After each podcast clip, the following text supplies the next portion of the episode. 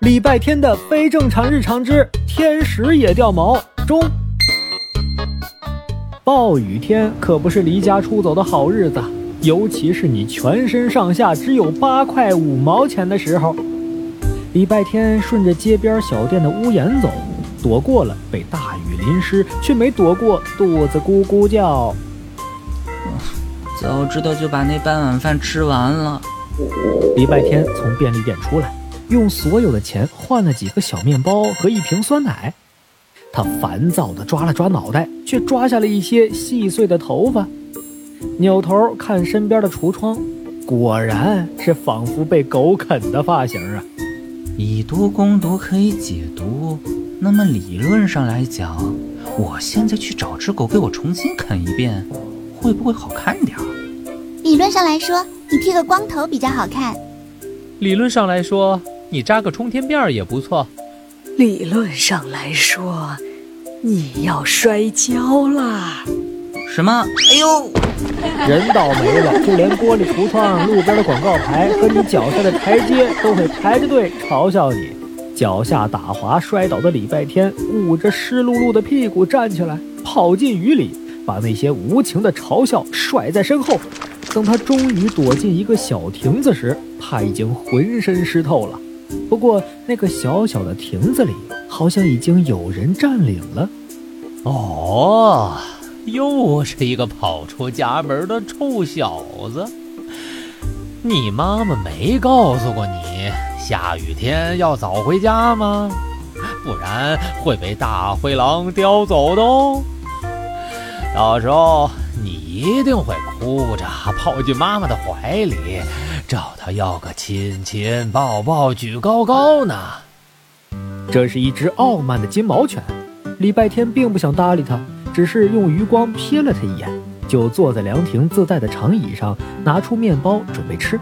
那金毛犬似乎是这样唠叨惯了，竟然越发的话多起来，还算有脑子，知道带食物。不过这样的小面包，不好吃也不管饱。最多一个小时，哦不，三十分钟，他就又会被饥饿打败。最好吃的面包应该是水果夹心的，上面裹着一层厚厚的奶油，撒上细细的椰蓉，再来一点点蜂蜜。普通的酸奶当然配不上这样的小面包，奶油浓汤最好不过，南瓜蘑菇汤也勉强可以喝。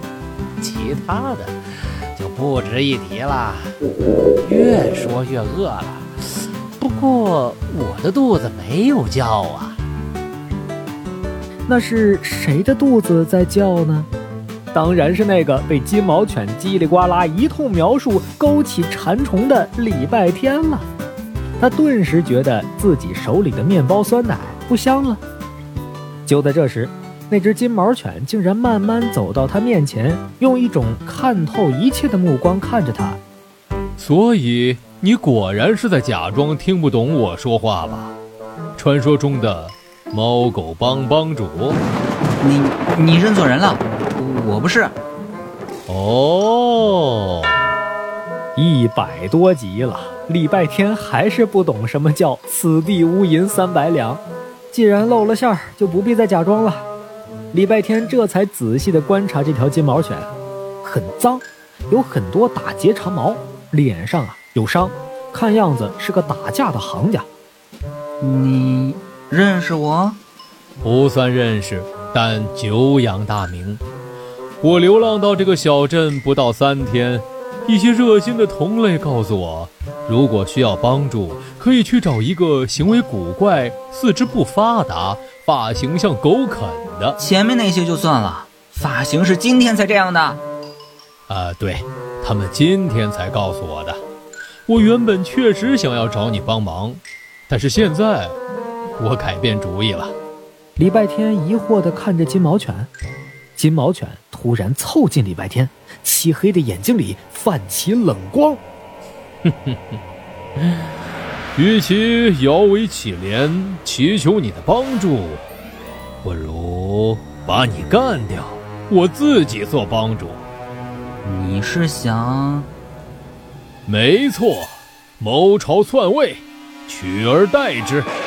礼拜天的故事永远在往你猜不到的方向发展，居然有人想要篡位了。此时天慢慢黑了，雨还在下，路上的行人越来越少，没有人注意到一个小亭子里，一个男孩被一只体型庞大的金毛犬按在长椅上，而那金毛犬已经张开了嘴巴，露出了尖牙，朝男孩的脖子逼近。